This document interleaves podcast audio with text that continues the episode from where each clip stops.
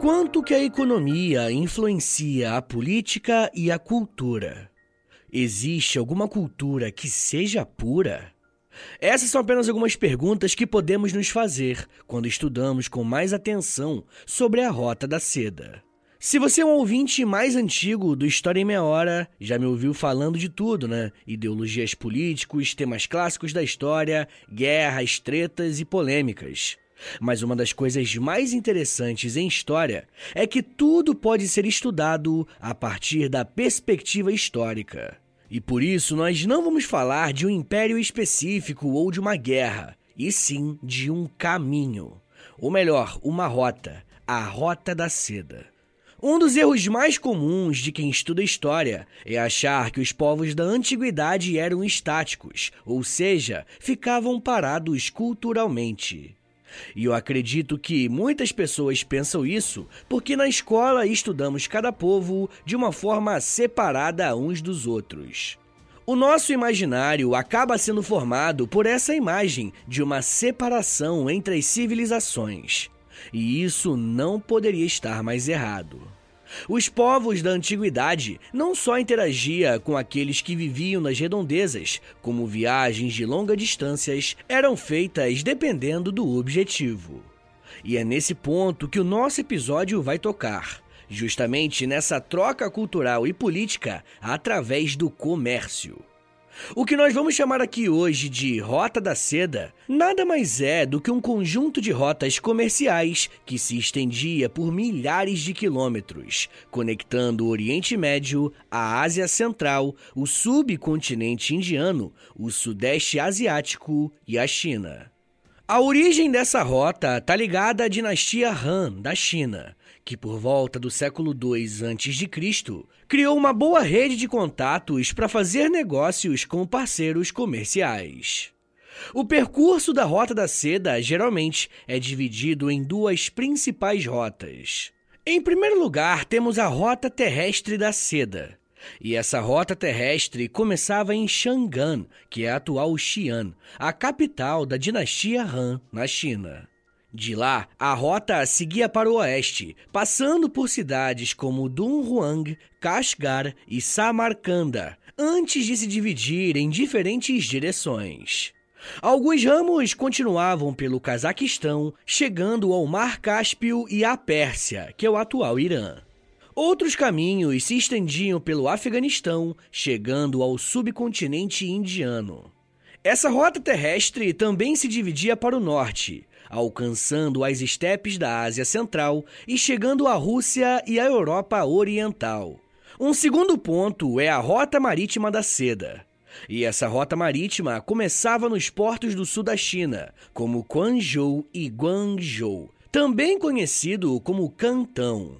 De lá, as mercadorias eram transportadas por navios para o Sudeste Asiático, alcançando locais como Malaca e Sumatra.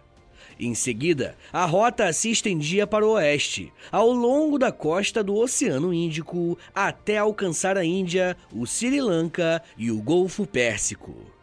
A partir dali, as mercadorias eram transportadas por terra até o Mediterrâneo, passando por locais como a Pérsia, a Mesopotâmia, que é o atual Iraque, o Egito e chegando às cidades comerciais importantes como Constantinopla, que é o atual Istambul, e Alexandria. E talvez fazer uma imagem na sua cabeça de todas essas localidades que eu acabei de falar pode ter sido bem difícil, né? Bem, mas ela recebeu o nome de Rota da Seda devido ao comércio intenso de seda chinesa ao longo de toda essa rota.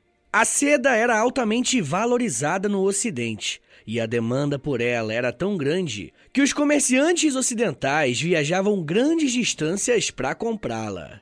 Porém, por mais que a rota tenha no seu nome seda, esse não era o único produto comercializado por esse trajeto. Ao longo de sua história, a Rota da Seda viu o comércio de diversas mercadorias entre as regiões conectadas por ela, como pimenta, canela, cravo, gengibre e muito mais. A porcelana chinesa era outra mercadoria que sempre estava na Rota da Seda. E esse produto era famoso pela sua delicadeza e beleza, sendo muito apreciada em todo o mundo. Além disso, pedras preciosas como jade, rubi e safira e metais preciosos como o ouro e a prata também eram transportados e comercializados ao longo das rotas comerciais. Tecidos finos e roupas luxuosas eram trocados na rota, incluindo sedas estampadas e algodões. Um outro gênero bem comum era o de produtos agrícolas, como grãos, chá, arroz, frutas secas e nozes. Tudo isso e muito mais fazia parte do comércio ao longo da rota. Uma das coisas mais interessantes sobre a chamada Rota da Seda é que ela tornou importante pessoas que muitas vezes nem conhecemos. E com isso eu quero dizer que em cada cidade ou ponto comercial que eu citei aqui agora, existiam lideranças locais, grandes mercadores e até contrabandistas que faziam parte desse trajeto. Não é um exagero dizer que locais movimentados como esse são ótimas oportunidades para encontrarmos histórias de figuras bem emblemáticas. Por isso, a Rota da Seda não era apenas uma rota comercial, mas também uma via de intercâmbio cultural, tecnológico e religioso entre muitas civilizações ao longo do seu trajeto. A Rota da Seda era composta por uma série de ramificações que cruzavam desertos, montanhas e planícies. Ela permitiu o comércio e o intercâmbio cultural entre diferentes civilizações ao longo do seu percurso. Além das mercadorias, também ocorria o fluxo de conhecimento, ideias, religiões e tecnologias entre as civilizações. E isso acabou dando à Rota da Seda um papel muito importante no desenvolvimento econômico e cultural das regiões envolvidas. As trocas comerciais ao longo dessa rota estimularam o crescimento de cidades. Também contribuiu para o estabelecimento de rotas seguras, a criação de caravanas comerciais e até o surgimento de centros urbanos prósperos. Por conta dessa rede de estradas estruturada, podemos dizer também que a Rota da Seda tem uma grande parcela de responsabilidade no espalhamento de diversas religiões. Não tem como pensar no budismo, islamismo e até no cristianismo sem pensar nessas rotas que serviram de ponto de encontro ou até mesmo como ponto de fuga, dependendo do caso. Mas sem dúvidas, essa complexidade de rotas foi muito importante para o espalhamento de religiões e de ideias em geral, contribuindo diretamente para que elas se consolidassem entre a Ásia, África e Europa. O transporte ao longo da Rota da Seda era realizado principalmente por caravanas de comerciantes que viajavam a pé ou a cavalo. Essas caravanas eram formadas por grupos de mercadores que se uniam por questões de segurança e eficiência. As caravanas normalmente seguiam rotas pré-estabelecidas, atravessando desertos, montanhas e planícies. Essas rotas eram determinadas por fatores como disponibilidade de água, abrigo e segurança. Durante o percurso, as caravanas faziam paradas em oásis, cidades e postos de comércio para descanso, abastecimento de água e suprimentos. Essas caravanas eram compostas por diferentes tipos de participantes.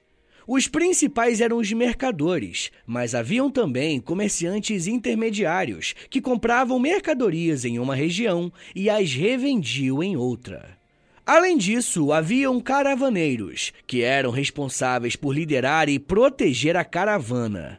Como vocês podem imaginar, se itens valiosos percorriam longas distâncias, se apropriar dessas mercadorias também era um negócio bem lucrativo e por isso era muito comum que caravanas de bandidos existissem para roubarem as mercadorias e venderem em outros pontos.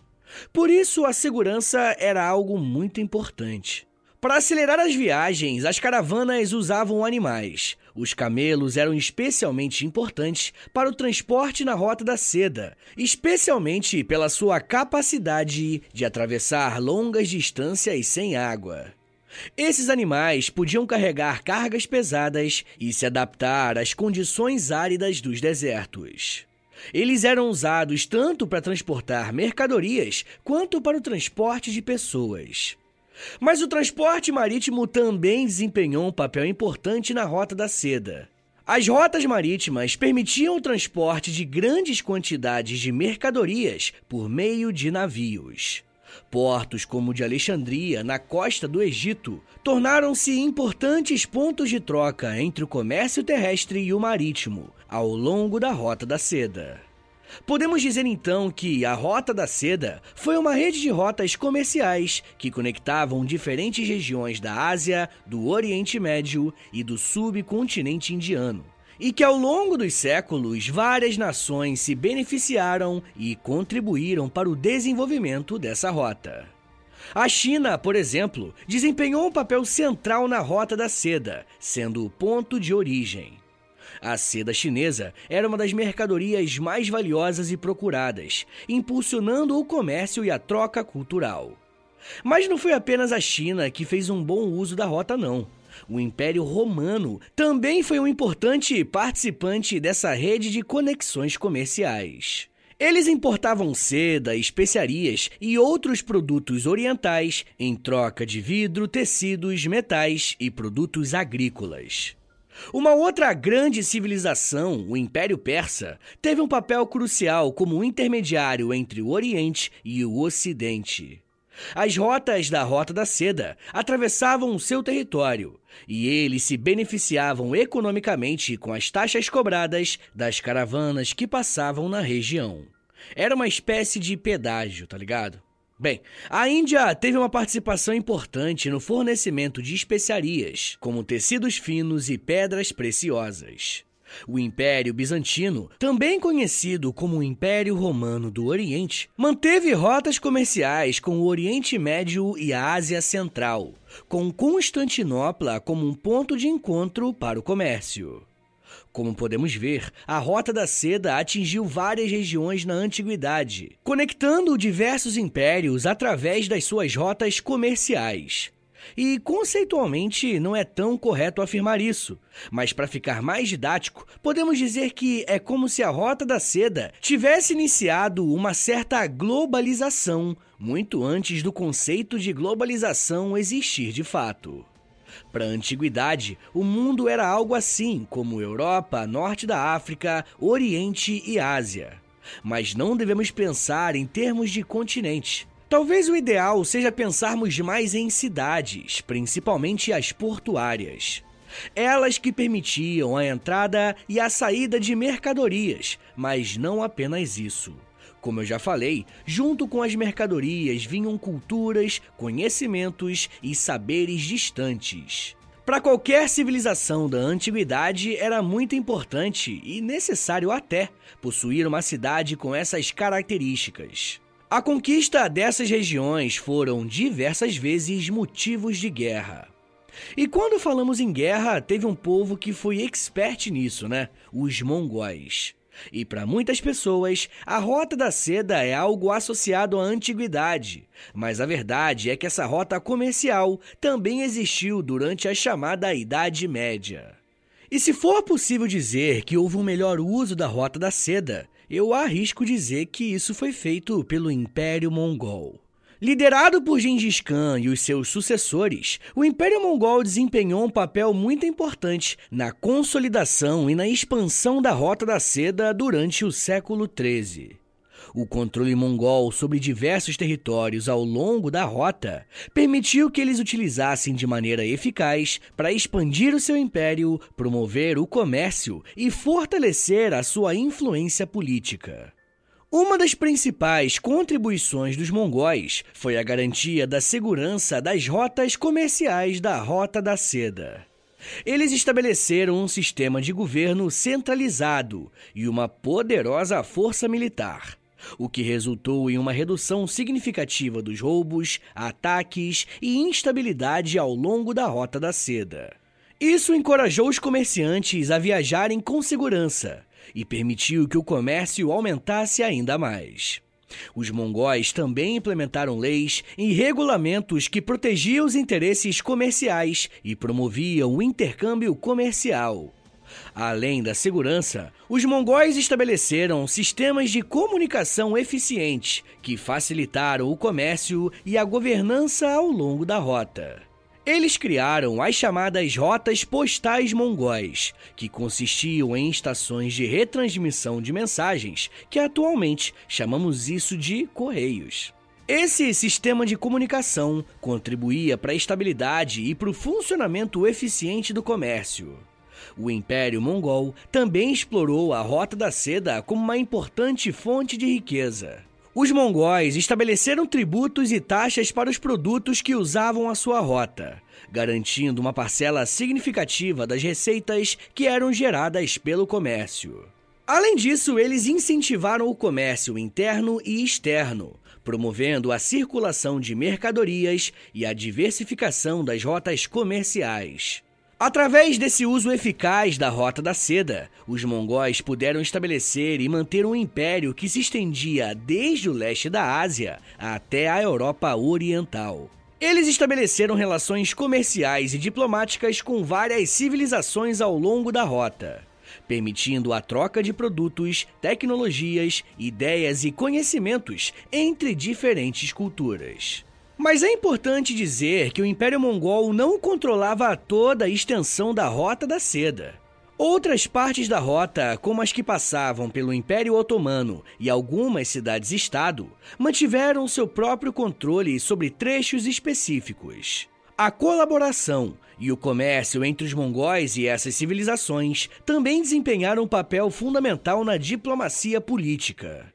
Por mais que a Rota da Seda seja um termo bastante comum para muitos de nós, existe um debate atualmente que acredita que a Rota da Seda nunca existiu. e eu quero te explicar um pouco melhor sobre essa treta daqui a pouquinho, tá? Segura aí um minutinho, tá, gente? Que daqui a pouco a gente volta e eu falo um pouco mais sobre comércio, produtos, eurocentrismo, orientalismo e narrativas. Segura aí, que é um minutinho só.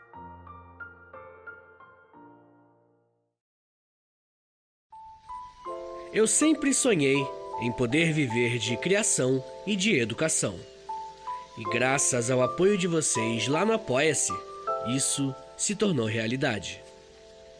Entre em apoia.se barra História em Meia Hora, que com 10, 20 ou 30 reais por mês, você não só contribui para esse trabalho continuar acontecendo, como também recebe recompensas exclusivas para os apoiadores.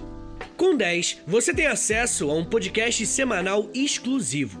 Eu me aprofundo em um tema de um dos episódios da semana e envio diretamente para o seu e-mail através do Apoia-se. Já tem mais de 70 episódios por lá e você vai receber acesso a todos eles. Além do podcast exclusivo, com 20 reais, você também recebe acesso ao nosso Clube do Livro. Todo mês nós lemos um livro sobre história e conversamos no grupo do Telegram. E depois de 30 dias, fazemos uma call no Zoom para compartilharmos as nossas impressões. E com 30, além das recompensas anteriores, eu te adiciono no meu Amigos Próximos no Instagram, onde publico conteúdos diários com curiosidades históricas, tanto no arroba História em Meia Hora, quanto no arroba Prof. Vitor Soares. E se você tiver alguma dúvida sobre o apoio, é só entrar em contato comigo pelo e-mail historiaemmeiahora.gmail.com apoia.se barra História em Meia Hora. É apoia.se barra História em Meia Hora. Valeu, gente!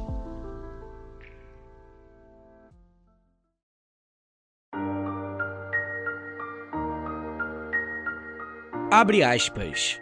O comércio originou um dos locais de encontro mais significativo da humanidade, o mercado. É nítido, já nas sociedades primitivas, o processo de trocas de bens, atraindo multidões de maneira aleatória. E nos séculos posteriores, a formação de feiras, guildas e centros comerciais. Juntamente com os mais distintos produtos, novas ideias sempre viajaram ao longo de rotas comerciais, fazendo de centros comerciais também centros culturais e tecnológicos da antiguidade. Fecha aspas. O texto que você acabou de ouvir faz parte de um artigo publicado pelo autor Diego Henrique Alvarenga Mazzi O seu trabalho mostra o quanto o comércio foi importante não só para a Rota da Seda, mas também para a humanidade como um todo. Como eu disse no bloco anterior, algumas figuras souberam tirar muita vantagem da Rota da Seda e outros fizeram até fama. Talvez um dos nomes mais conhecidos a esse respeito seja o de Marco Polo. Marco Polo foi um comerciante que viveu entre os anos de 1254 a 1324. E após aprender a profissão com seu pai, ele se tornou um dos exploradores mais importantes da sua época. Por mais que Marco Polo nem de longe tenha sido o primeiro a ir para o Oriente, ele ficou bem conhecido por ser um dos primeiros a registrar essa viagem. No livro As Viagens de Marco Polo, temos um relato detalhado a respeito da sua viagem até a China e até outros países da Ásia. Ele relatou seu contato com governos, imperadores e mercadores. Porém, na mesma medida que a Rota da Seda era um sinônimo de prosperidade em vários sentidos, ela também poderia indicar alguns problemas.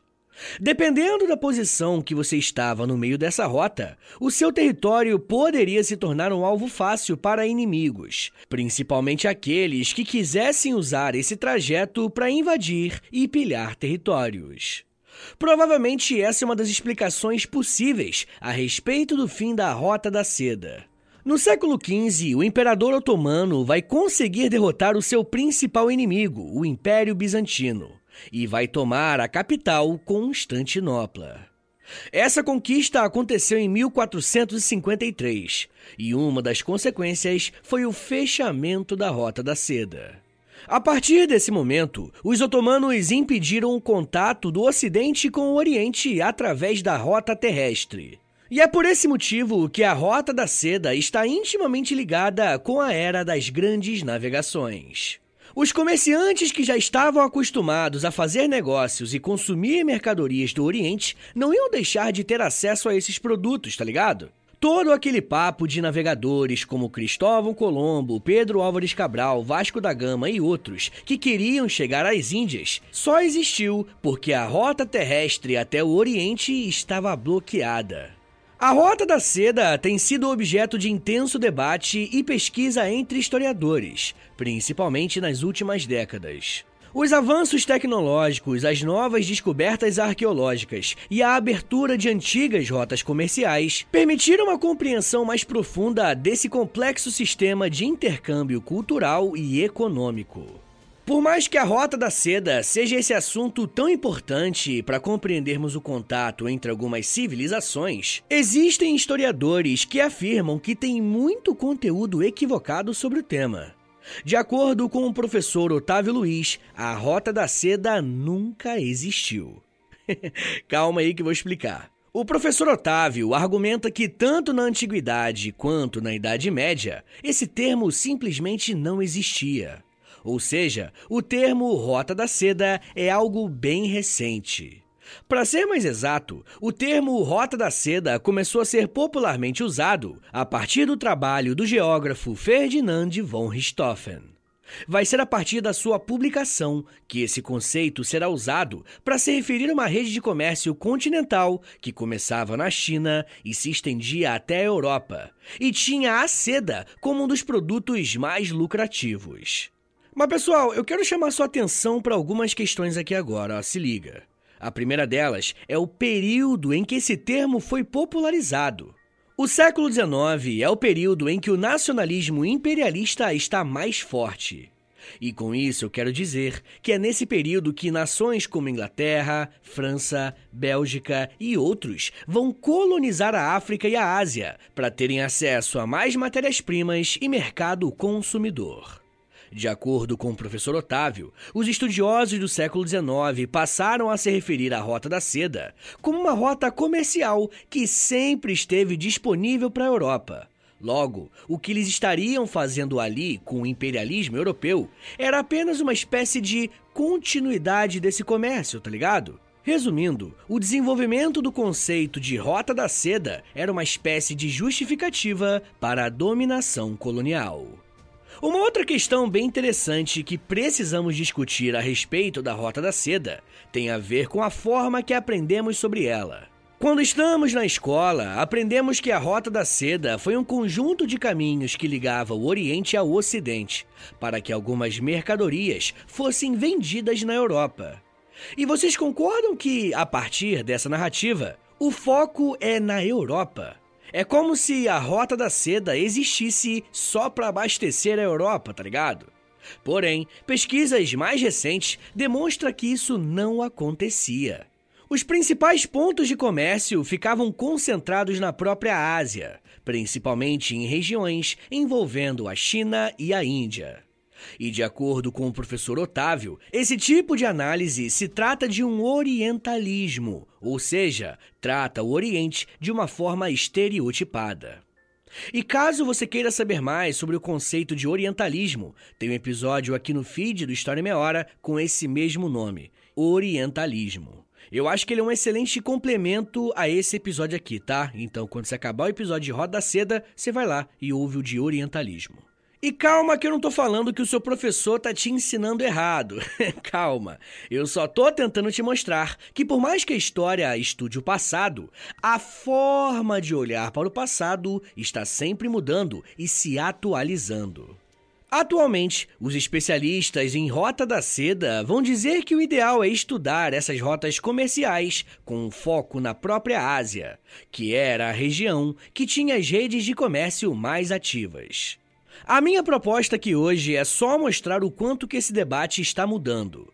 Inclusive, o próprio professor Otávio é um que mostra que, ao olharmos para a Rota da Seda, dando protagonismo aos próprios asiáticos, veremos que esse tema não ficou preso à antiguidade e muito menos à Idade Média.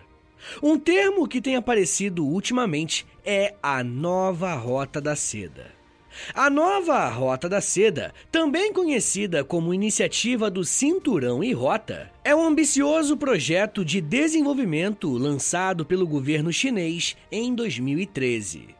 O objetivo principal da nova Rota da Seda é fortalecer a conexão econômica e a cooperação entre a China e outras regiões do mundo, seguindo rotas comerciais históricas da antiga Rota da Seda.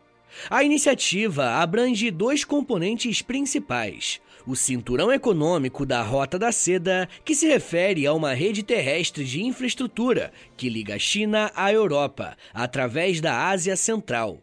E a Rota da Seda Marítima do século XXI, que busca fortalecer as conexões marítimas da China com a Ásia, África e Europa, através de portos e rotas pelo mar. A iniciativa tem sido alvo de debates e muita controvérsia. Por outro lado, defensores argumentam que a nova Rota da Seda pode impulsionar o desenvolvimento econômico, criar empregos e fortalecer a cooperação internacional.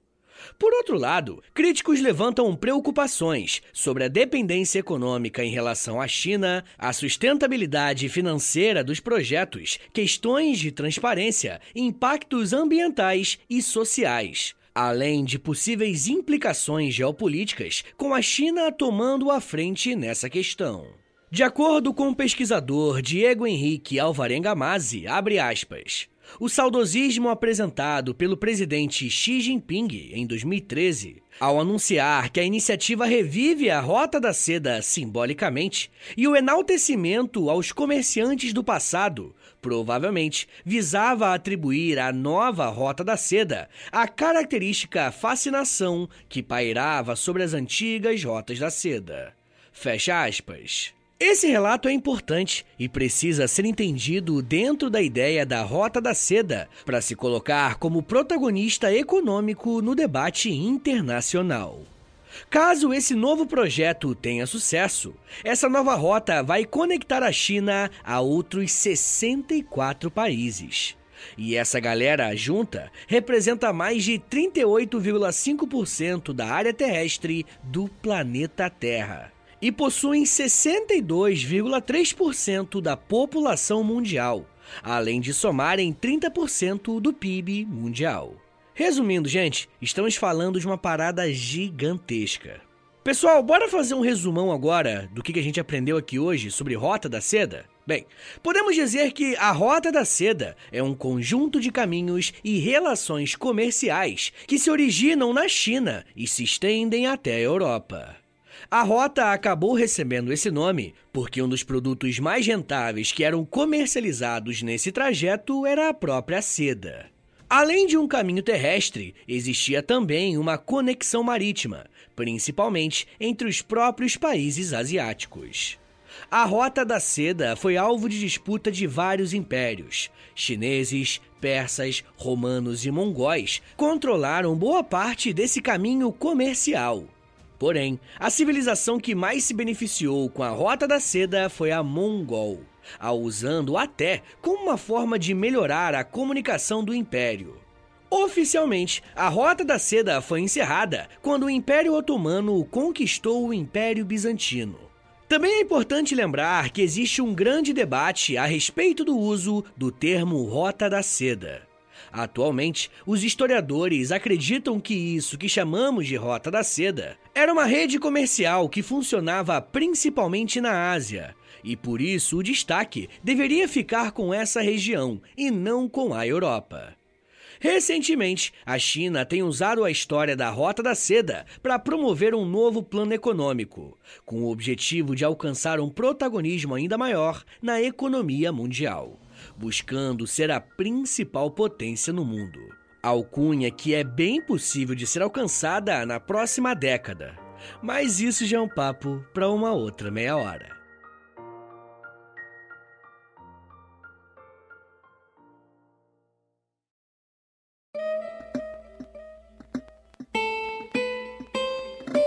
Senhores, muito obrigado por terem vindo até aqui. Meu nome é Vitor Soares, eu sou professor de História e você acabou de ouvir o História em Meia Hora. Se você quer mais episódios como esse aqui, faz o seguinte, posta nos stories do Instagram, compartilha esse episódio, rapaziada. Posta lá e me marca no arroba História em Meia Hora, ou você também pode postar lá no Twitter, e aí você me marca no arroba H30podcast, que eu já te agradeço bonitinho, tá bom?